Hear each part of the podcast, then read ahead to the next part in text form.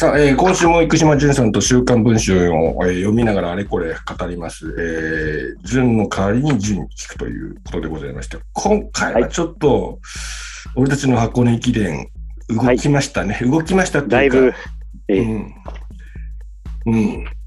で、あと、こう、なんとなくなんですが、こうね、はいあの、監督、これ、療養してるっていうことですよね。えっと、前監督が横須賀にいて、うん。これって療養してるってありましたっけ、今まで？いや、なんかなかそ、ったですよ、なかったような気がするんですよ。で、この書き方だと、ちょっとはいね、なんかその、あの、横須賀の高台のはい病院に入ってそうだな、みたいな感じの。うん。そうなりますよね。あねの、こうなると監督退任したのは体調が悪かったっていうことがうんうんうん考えられますよね。体調、体調不良のため。うん。それは明かしていないのかな、一部にしか。なるほど、なるほど。ですよね。なるほど。それはっていう OB。OB 会にもなんかこう、うん。明かしてないがゆえに、逆にその会に対するこの圧力が強いと。そっていうこともありえますよね。うん。う。まあ監督譲った権威が結構あのう、ん。もともとの監督の、うん。えー、諸谷さんは、ちょっとあの、随分うん。簡単に渡すなみたいな感じは確かにあったんですよね。そうですね。うん。あの、現実の監督交代は大変なことですから。なんか、あれじゃないですか、こう、半年ぐらい前から、もう確実にこう、根回しがこうあって、うん。そうです。こう、寝耳に水っていう人を増やしていけないんですね。特に OB に関しては。うんそう。なんです。うん。えー、ただ、寝耳に水は結構あって、なるほど。うん。えーっと、あのー中大が浦田さんから藤原さんに変わったときは、ああ、劇薬っぽいですよね。うん。入学した選手たちが、うん。うん。挨拶に行ったら普通、4月1日に浦田さんまだ監督で、うん2日だか3日に急に監督が変わったって言ってましたから。そっか。で、その前の年には普通に北京のセリクマラソンで走ってますからね、藤原さん。そうで。す、そうです、そうです。あれは結構ドタバタだったんじゃないかな。っなるほど。そてれいうようクラスですね。なこともありますうん。それクラスですね。うんうんうんで、多分あの、早稲田もうん随分時間がかかったじゃないですか、今回。はい。発表まで。あうん。うんこれは、うんなんかいろいろな調整があったんだろうなとは思いますからね。なるほど。その、まあ、花田さんが GMO を退任されてから、こう、はい正式発表までに、まあ、若干の、こう、ワンクールぐらいのタイムラグがあったみたいな感じ。ありましたね。あワンクールぐらいの、噂はうん。うん。我々の間では飛び交ってました。飛び交ってましたが。うん。ワンクールあってので、うん。いや、でも、あの、花田さんもね、こう、あの、国連ディスタンスチャレンジ。国連ディスタンスチャレンジ、種別で、こうね、パンってあった時に、あの、いやーよかった、GM が調子良さそうでよかったって時に、俺はあの人の人格を見ました。なんか、素晴らしいですね。素晴らしいでしょ？うん。素晴らしいですね、やっぱり。うん。早稲田の選手のことじゃなくて、いや、それよりも GM の選手がみんな良かったとかって言ってて。気になるんだよね。うん。うん多分今入ってきた子ぐらいまでは、多分花田さんがスカウトしてるんじゃないですかね。なんか大学院生だからいましたよね。一人、一人なんかその、なんか今回千葉大かなんか経そう千葉大、千葉大。はい。その子が、千葉大だ。その子が13分30秒台でこう入ってくるんですよ。え？いや、本当に。いや、で、遠藤日向の先、前に出ちゃうんですよ。うん。で遠藤日向選手は同僚の加藤敦選手を引っ張ってるんですね。うん。なんか日本選手権の標準を切らせるために。うん。その前に出ちゃったんです。うん。絶好調じゃないですか。絶好調なんですよ。だから、すごいのを見つけてきたんですよ、花田さんは。うん。じゃあもう、それを早稲田で期待だな。うん。いやいやいやいや。うん。それはなんかね、こう、横で見てて、ああ、いい話だなと思って見てましたね。あの、その早稲田の、早稲田でね、その千葉大の GMO の新入部員は、ちょっとチェックしておいた方が、うんうんうん。本人も前に出た時ちょっとびっくりした感じで前に出てるんですけど、近藤に次ぐ国立大路線ですな。そうですね。うん。ねいやー、ちょっとね、俺、俺前出ちゃったよ、みたいな感じの。うん。まあまるで箱根駅伝の一式正しじゃないですか。一式の箱根一区ですよ。出るつもりありませんでした。いやー、でも今回の西本さんの一式の顔良かったな。あれ、よかったですよ。0.03自己ベスト足りなかったんですあるん0.03。だよね。うんそういうことってあるからね。でも0.03足りなかったのを本人はか分かったらしいんですよ、あの顔は。うん。ちょっと足らなかったかなっていううん。多分うん、正式タイム見る前になんかちょっと、まあギリギリになっちゃった時点でちょっと自分としてはっていうのがあったのかもしれないうね。ん。もうもう自分では0.0あ足りないと思った瞬間の顔ですってこう、インスタグラムに上げてましたから。そうですねうん。いやー。いや、いいですね。だから、まあそういう選手が、こう、離れても育っていってるっていうのが、まあちょっと今回の国連の羽田さんの、うん、ね後にこう見えてましたね。まあでもちょっとあのうん。うん。今回、キャプテンの、うんえー隼人と前諸谷監督のうん。会話の中で、うんまあ、甲斐さんの、まあうん器の大きさっていうか、まあ、あの、面白いところね。まあ、ポテンシャルですよね。うん。ポテンシャルです。まさにそうですね。彼の持ってるポテンシャルと。うん。未知数であるっていうことですよね。うん。そう。うんでもあのー僕は実はあの、うん。結構ね、今回、行替えがなく98ページの1段目から2段目に、うん。えー、諸谷監督が、あー前監督が甲斐正人のうんポテンシャルを語るくだりが行替えなしでずっと言ってるのが、これ結構熱があるじゃないですか。あ、これはあれですね。ワンショットで見せるパターンですね。長台詞。長台詞。ワンショットで見せるパターンで。うん。で、これこれがね、うん。すごいですね。うん。これ、逆にダンシュンとかじゃないとできないんじゃないですか？こので、きないかもしれない。この、じゃあ、諸谷監督ダンシュンうん。あ、いいかもしれないな、男子。うん。で、実は、あの、僕はこういうことを書きたいんだなとは思った。なるほど。自分、僕自身が、はいはいこ。の演技伝とかに関して。うんうんうん。で、勝ち負けの二次元だけだけじゃなく別の軸を三次元っていうのは、うん。ちょっと自分としても意識してるところなんですよ、実は。ああ。自分の話に持ってっちゃって恐縮なんでいやいやいやそういうとこありますよね。うん。で、あのー自分でもいい見立てだったなっていう自画自賛になってちょっと恥ずかしいんだけど、うん。青学の連覇が止まった時4区で岩見がやられたっていうはい。うんうん。原稿なんですけど、うん。あれは相沢とうん。東海大の合わせ技だったっていう原稿を書いてたんですよ。はいはいはい。うんうん。東海大にやられたんじゃなくて、うん相沢がいたからあの負けちゃったんですよ、まあ、どうしても二極構造で考えがちなんだけど、やっぱりそこに何らかの三次元的な、うんうん。いうのは、やっぱりあの、箱根駅伝ってそういう捉え方ができるんで、うん。あそういうのは心がけたいなっていうふうに改めて思いました。確かに。あの時の合図は、こう、過去最高の仕上がりを見せてるっていう状態で、こそうです。もういや勝ったね、これはとかって、は あの、森田がトップに立った時点で原監督が。言ってたんですけども、はい。わからないもんですからね。うん。うんそうですよね。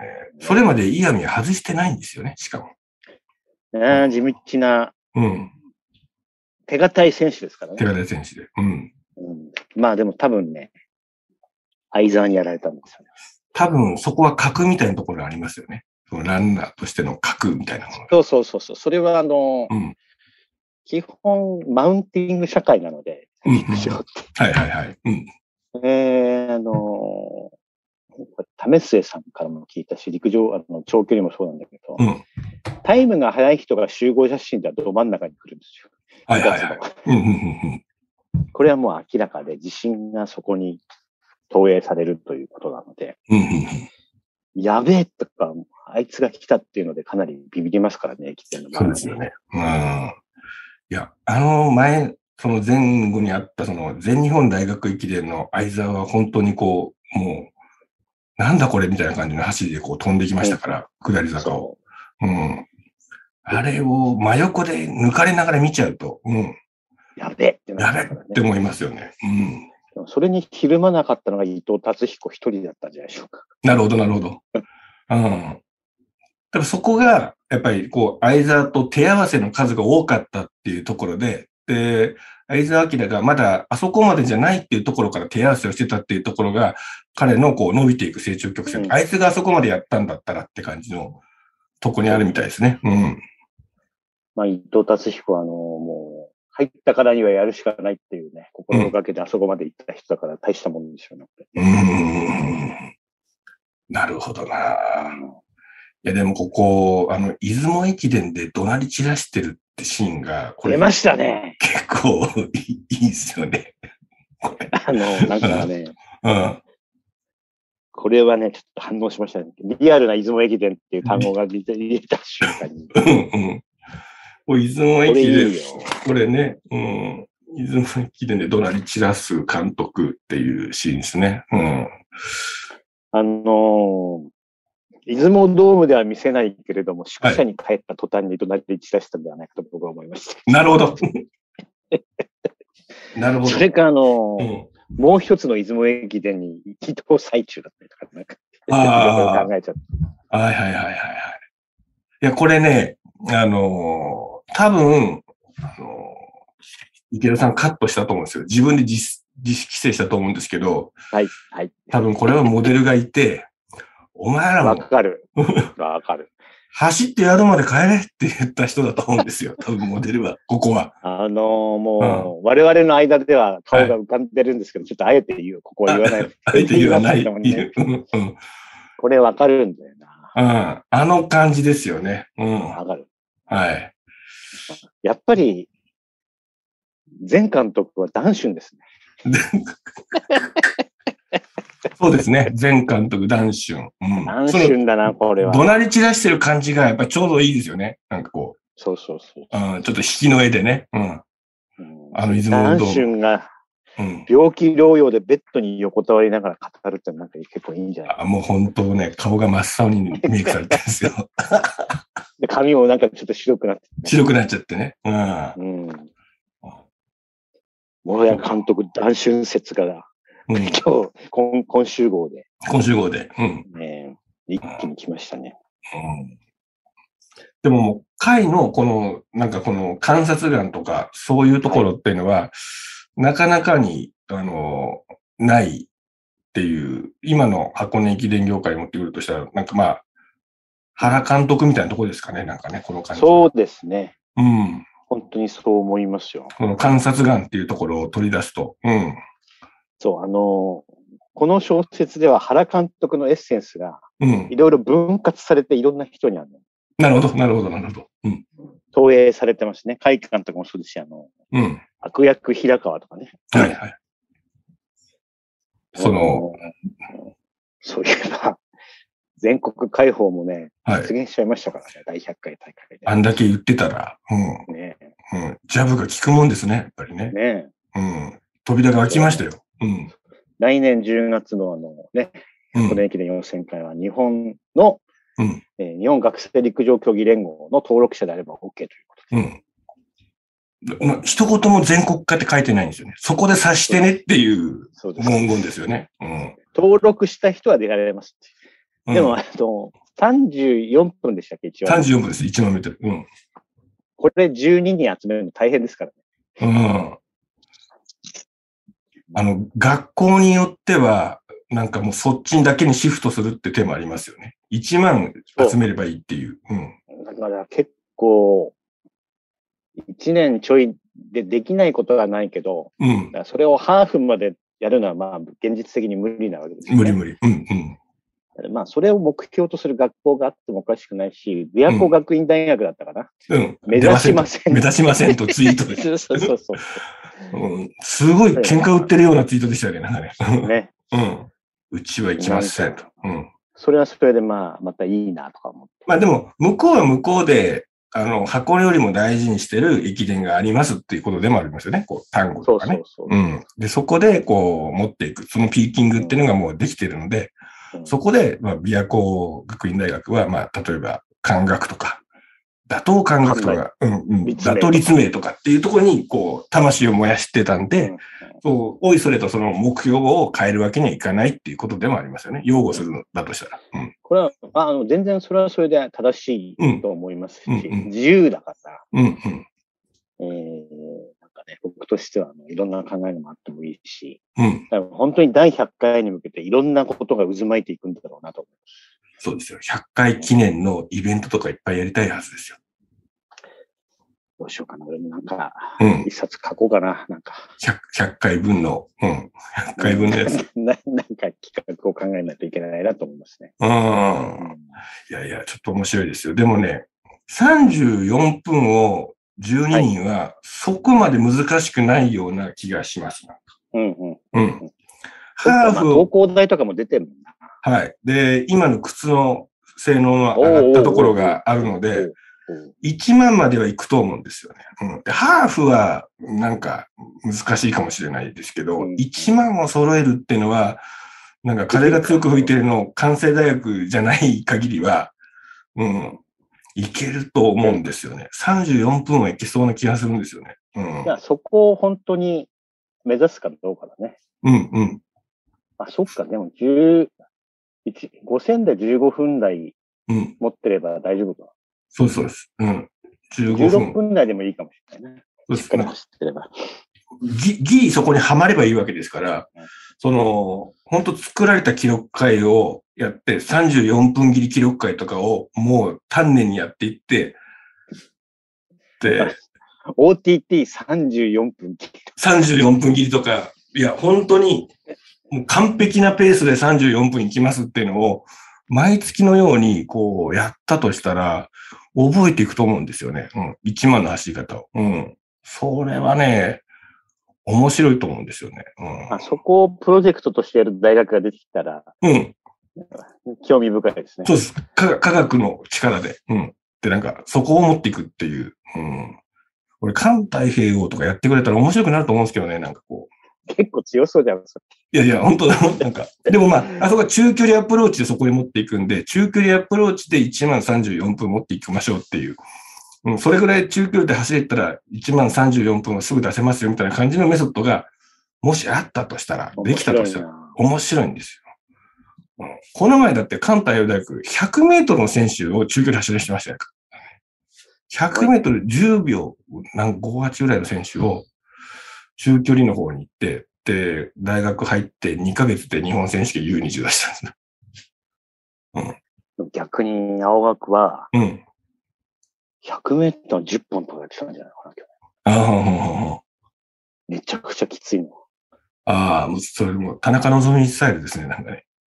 うん、なんかそういうのもあるから、まだまだ面白いなと思いますね、陸上。そうですね。うん。なんか僕、田中希実さんのお父さんに、西本さん30キロ走とかすることないですよって言われたんですよ。うん。それよりも、150メートルをそのペースで走る練習を10本いけるようにした方がいいですよっていう。その動きを覚えなきゃって言われて。で、たまに3時間とか、なんかその時間体を動かすってところを体に覚えさせればいいので、無理に30キロ走する必要はありませんって言われて、え？って、目から鱗。田中メソッはい。ド。いろいろあるからな、そうそうです考え方が。うん。うん。で、あそ、あそこです。関太平洋の先生、吉岡先生って元筑波の人なんですけど、昔僕市民ランナーとして読んでるんですよね。その、あの、長く走ることなく、自転車とかを使ってトレーニングすればサブスリーできますみたいな感じの本とかを、前から書いてる人なんですよね。うん。だからハーフマラソンぐらいの対策はあの人作れると思うんですよね。うん。やるかどうかだな。やるかどうかだ。でも、やったら環太平洋は面白くなりますよね。だからその、一躍全国区っていうか、全国区っていうよりもできたりして。食い込んできたりとか、11位とかでもいいと思うんですよ。12位とかでも。なんか、うん。でも、それは面白いですよね。一泡吹かしてやるか、みたいな感じの。うん。枠拡大だからね。はい。チャンスあるよね。うん。でも今、その関太平洋大学は今一番こう、しのぎ削ってるのは広島経済大学っていう。広島経済大学 広島経済大学とバチバチだって。それ面白い。あそこも尾形さんですかね、監督が。うん。こちらは山岳メソッドプラス中国電力で。中国電力で。それもあるんですよ。うん。そういうのが広がって、想像するだけで面白いですね。うん、西本さんは今度はアメリカはいつから行くんですか？僕は、えっと、11ですね。うん。?11。9日が北連北見で、10日戻ってきて11からアメリカです。すごいな。はい。えーっと、PCR 検査もいらない。PCR 検査いらない。うん。帰ってくるときにいるってやつですね。うん。来週以降はまた、終わってからの方がいいかもね、セリークね。時差、時差があります。あと、ああと、単純に読めないっていう問題があります、僕が。ね。うんありますからね。ありますよね。で、ちょっとね、今週号でね、あの、うん興味深いのは、三木谷さんのコラム、あの、連載でした。ああ。130ページ。NPB も J リーグも外国人の撤廃よっていうのはね、なるほど。こう、まあ、あの、いい問題提起だなとは思いましなるほど。た。うん。えー、まあ、要はあの、どっちも持ってるってなかなか珍しい人ですよね。そうそうそうそう。どっちも持ってる。でしかもあの NBA のウォリアーズに出向、広告出してますから、ね。そうか、楽天って書いてるし。うん。だから、うん。で、まあ、あの、要はあの、外国人枠って J リーグの場合で言うと、うん。代表の強化なんですよね。うん、うん、うんでもそうすると、あの、魅力あるリーグになりきれないみたいなところもあったりするから、うん。うん。じゃあ世界と並ぶようなリーグを目指すかどうかっていう覚悟が終わりかっていうようなところだと思うんですよね。なるほど。うん。うんで、J リーグのもうチーム数が多い J リーグのが真剣にサステナビリティを考えないとかっていうふうなことも言っているし、まあ、あと NPB はまあ、球体以前の組織ってこともわかるので、うん、うん、うん。まあ、あの今後数年議論すべきことだなとちょっと思います。うーん。確かうんに。J リーグも多すぎですよね。うん。作ったはいいけどね、うんなんかもう本当に、うん、難しいよね。の生き残るところっていうのはね。うん。あの、あとやっぱり、観客がやっぱ高年齢化してるような感じの印象がありますね。やっぱり。おーうん。で、まあ我々の世代が第一世代みたいなもんでしょうか。そうです。あの、やっぱ数の方を見た世代。うん。うんうん MVP の。ううんん。あれを見た世代は、フォー、フォー、おうフォーってこう、J リーグ、風船が割れたら赤いスーツのカズが出てきたって、あのシーンを覚えてる世代が多分、うん。そうだね。うん。あそこだと思うんですよね。だから、カズさんが引退しない限りはそこの人たちみんな追いかけられると思うんですよね。カズさん。うんううんん。なので、でもカズが70までやっちゃうと多分ずっとそこまでついていくと思うんですよ。70まで。70までやっちゃうすげえなと。うん。うんいや、でもね、そこは面白いですね。うん。そうですよね。楽天は、そっか、自社も持ってるけど、世界のトップにのスポンサーとしても動いてるから、実感してるわけですよね、効果をね。そうそうサッカーのバルセロナであったりとか、あのバスケットだそうだし、で、まそれでバスケットの放映権を楽天を持っちゃうっていう感じのところも含めて、ああ、だから、お金儲けの仕方は何とでもあるじゃないですかっていうことをそうなんです。言ってるわけですよね。うん。はあ。だから、あのー楽、野球の楽天は台湾の選手がいるから、台湾に結構人気があるみたいなことも書いてあって、はいはいはいはい。確かにまあそうなんですよね。うん。で、ジャイアンツにイースンヨブとか行った時って、韓国でもジャイアンツ人気だったもんね。ああ、確かに。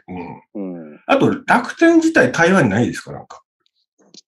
あ、そうだ、そうだ、あるある、野球。いや、イーグルスありますよね。あるあるあるある。そういう俺、たまに。に台湾人が、僕知り合いの台湾人が Facebook に、その、応援団でこう、女の子が踊って応援してるじゃないですか。はいはいはい。で、あれのこう、一人一人にファンがいるんですよね。こう、ミッキーみたいな。それがこう、タイムラインに流れてくるんで、それでいるなら楽天のやつっていうのを見た。そうそうそうそう。うん。だからまあ、そんなビジネスのし仕方をやってるから、まあいろいろ思うところ本当あるんだろうなと。で、やっぱり広角があると、うん。サステナビリティって難しいっていう話を最近聞いてたから。確かに。うん。で、アメリカのプロスポーツってうん。小広角ないじゃないですか。うん。うん。うん。だから地元に愛されるみたいなことを言ってる人がいる。ああ、でも降格した瞬間にそのトップ選手が移籍しますからね。うん。そうそうそうそう。うん。ちょっとその辺も、今まではどうしてもね、広角云々って考えてきたけど、はい。どうやらあのバスケットの B リーグはあのプレミアリーグ化をするらしいんですよ。なるほど何チームでずっと戦うみたいうん。なのを計画してるらしくて。うん。まあでもサステイナビリティで言えばもうアメリカの大学が最高ですよね。そうですね。いやー、あれ、大きなニュースですよね。うん、西本さんはもうね、うん来週からオレゴン大学の近辺で生活するわけだから。はい。パック12。うん。そう、パック12からうん名門校 UCLA と USC がうん。僕の愛するビッグ10に入ってくる。大変なニュースが流れました。うん。あれ、さすが西本さん反応しましたね。しましたね。これ、大きなニュースじゃないですか。話題になってないけどっていう。そうです。そうなんです。あれ。っていうことがあってね、あの、いろいろのスポーツビジネス変わってるんですよね、今、アメリカが。だからあんなのがあると、その日本版 NCA とかなんかちゃんちゃらおかしくなって見えるじゃないですか。こうそうなんですよ。うん。もう、まあ、逆にアメリカも NCAA はもうないがしろですよ。もう big super conference の時代だから、うんうんうん。結構来週、西本さんアメリカ行ったら、その話題、オレゴンでは出てると思うよ、結構。ああ。俺たちはどうするべきかみたい確かになんか全スポーツですもんね。バスケットだけとかそんなんじゃなくて、全部そっちに行かんですよね。うん。な。そう。だから陸上もそう学です。生のことを考えてないんだよね。大陸横断して5、6 5 6時間移動してたら勉強する時間ないんだから。ないですよね。うんうん。まあそういう今時代を迎えてますね、アメリカは。ああ。それってなんかそのビジネスのちょっと端っこいやつが考えるってやつなんですかそれ？まあ、あのー今 SEC っていう、うん。あのフットボールがめちゃくちゃ強いカンファレンスがもうメガになってるんですよ。うんうんえートランプ支持者が多い地域ね。アラバマとかジョージアとか。うん。うんうん。で、ビッグテンってのが、あの、僕の大好きなミシガンミシガとか、うん オハイオステートとか、うん。えー中西部で、ワシントンとかも入るんですね。うん。あ、それは入ってない入ってないですか。うん。えーあとは、あの、アイオワ、イリノイ、うんそのあたりなんです。いあの中西部、国葬地帯みたいなとこ、うんうん。でそこが人気も、なんか伝統があるから、すごい人気が高くて。うんうんうん。で、カレッジフットボールの視聴率ナンバーワンって、オハイオステートとミシガンの場合が多いんですよ。はあ。で、そこがスーパーになってきてるから、それで、うん。ビッグテンとうんパックテンはもともとのうん。ローズボールで会うっていうのは毎年の恒例だったんですよ。うんうんうんうんうん。で、箱根駅伝が中継される前、1月2日にやってたのがローズボールなんですよ。なるほど。なくなったんですね。箱根駅伝のそうで。す。そうなんです。うん僕としてはちょっと寂しかった。うん。で、過去とのつながりが強いから、うん。もう UCL と AC はこのままだとブランド力が下がっちゃうから、もうビッグ10に入っちゃえって、あの、パック12の仲間を見捨ててうん。亡命しちゃったんですよ。なるほど。で激怒してると思いますよ。オレゴンとかワシントンとか、ああ。カル・バークリー、スタンフォードとかは。はいはいはいはい。スタンフォードとか特にそうでしょうね。うん。そうです。はぁ？みたいな。で、どうする俺たちやっていう。だから、ロサンゼルスエリアのマーケットにテレビうん。中継がなくなっちゃうってことだから、なるほど。うんうん12とすれば。うんうん。下がりますよね。うん。そうそうそう。うん。それぐらい今激動の時代なんですよ。だから三木谷さんはそういうのをうん。知ってるから、うん。うん。このままじゃやばいですよっていうようなことだと思うね。なるほど。うん。ああ、でも、だ、だって、二つ、二個いなくなったら、サブスクでどっちか取ってたら、多い方行きますよ、だって。それはそうですよ。いっぱい見れた方がいいに決まってますから。結局ね、でもこれってアメリカの東海岸と西海岸で、うん。うん。西海岸ってやっぱり、まあ、見られないんだよね。夜遅くから始まるかなるほど。うん。うんら。で、例えば、大谷が MVP の投票になると不利になるのは、東海岸の記者はうん。うん。見、見られないんですよ。なるほど。夜中の1時とか2時まで試合やってるかうんうん。はい西海岸ってマーケットとして結構きついんだなっていうのは、まあわかるよね。そっか。メディアの大元はニューヨークにあるわけだから。だって、あの、そうですよ。うん。時差で3時間違ってて、例えば、あれ、不思議なんだけど、東海岸で7時からニュースショーが始まると、うん。ちょっと同じものをうん西海岸の7時からも流してる。なるほど。うん。ディレイなんだよね、だからね。で、もちろんローカルニュースはライブでやるけど、あ。うん。ちょっと不思議な感じだし、あと、西海岸行くと、スターバックスが朝4時半からやってたりするんですよ、ね。はあ、なるほど。はいはい。これは東に合わせてるとそうなるんですよ。ああ、4時半と思ったけど、普通に人いたもんね、やっぱり。はあ。そっか。そっか、メディアの太田そっちにあるわけだから、こっち、西海岸は西日本新聞みたいなことですよね。なんかこそういうことです。う。で、あの、なんて言っても大きいのは、うん。あのマーケットがうん西海岸の朝6時に開いちゃうことなんですよ。 New York Stock Exchange が。ああ。朝6時。朝6時から。そう。そう。要は、日がニューヨーク9時だから、うんうんうん。9時と6時の違いって結構大きいじゃないですか。そっか。だから4時半にスタバが開くんだ。そうなんです。その会社に行くために。うん。そうです、そうです。ああいつら仕事するから、やっぱ4時半に起きて、で新聞読みながら、しそういうことで分析して、で、市場が開いたと。なるほど。そうそうそうそう。だメディアと経済が東中心だから、うんうん西海岸もちょっとあの、それにキャッチアップしなきゃいけないんだよね。なるほどなああ、その視点は教わってなかった、誰からも。うん。あの、これはあの、僕がずっと考えてきたことです。いや、すごい。あだから、その問題が全部解けますね。うん。う。うんん。そっか。だから、大谷が不利だっていうのも、なるほど、なるほどってわかるしやっぱりニューヨークヤンキースが、すごい、やっぱそういうことですよねっていう。そうそうそう。だから、ロサンゼルスの方にうんヤンキースが遠征すると、うん。ニューヨークは夜10時から始まるから、うん。夜中まで見てられないんだよね。そうですよ。うん。うん。これは、あの、俺も世界陸上行く僕が言うのもあれなんですが、ぶっちゃけ、どんなに好きでもうん、深夜きついよ。きつい、そりゃそうですよ。肉体的苦痛もね。肉体的苦痛がありますよ。うん。だって、こう、マラソンが朝5時ぐらいから始まるんですよ、向こうで。うん。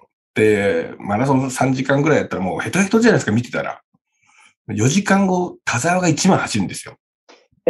辛い。辛いでしょ辛い。30分、また。うん。で、終わって何時間かしたら田中希実が戦後の予選出てくるんですよ。それ日本のリズムで付き合えないですよ、やっぱり。うん。付き合えない、付き合えない。そう。付き合えないでしょ？だからもう付き合えないから、いっそもう現地に行こうっていうふうに考え方変えたんですよ。そういうことなんです。あのーうん肉体的苦痛が一番少ないのは現地ですから。現地なんですよ。うん。で、日本に対応する必要がなければそれが一番。そうそうそうそうそう。うん。それが一番見る術だっていうことに気づいたんで、いくらもうオリンピックリオとか見てないですもん、僕。なんか、うん。だからね、あのー大変なのは実は北京だったんですよ。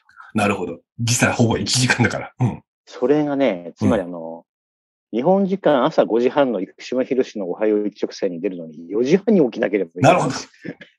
これはきついんですよ。北京で。北京って。なるほど。本当にヘトヘトだったね、2週間。あーあ、それはそうかもしれないですね。10代、20代は深夜までサッカーのワールドカップを見ることに快感とか、うん。俺頑張ってるみたいなのがあるけど、うん、もううん。50, 50過ぎたら無理なんですよ。無理でしょ僕、正直には言いますけど、はいドーハの悲劇寝てましたからね。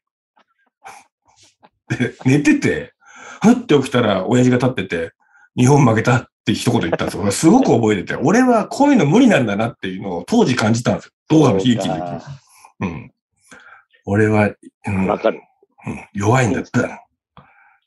僕頑張って本当にね、あの、朝うん5時まで未だに覚えてるのは、伊達公子対グラフとかね、ウィンドンはいはいはい。うんあれはと、まあ頑張ってみたなとかいろいろありますけど、うん。うん。50代でそんなことやったらちょっと危ういからね、危ういでしょ。うん。いや、本当に。そうなんですよ。まあでも、西本さん、まあ行く前にもし今週木曜日のをね、やれたらいいかもしれないね。そうですね。うん。あまあのー余裕があったらやりましょやります。あの、あれがあります。あの、週刊文春こっちで買えるから。はい。買こって、ね。うん、買ってできるっていうのがありますんで。ただ、あの、北海道は金曜売りだと思います。なるほど。まあ、なんとかなりますよ。うん。ちょっとやりましょう。うん。はい。じゃあ、えー今週も生島淳さんでございました。ありがとうございましたありがとうございました。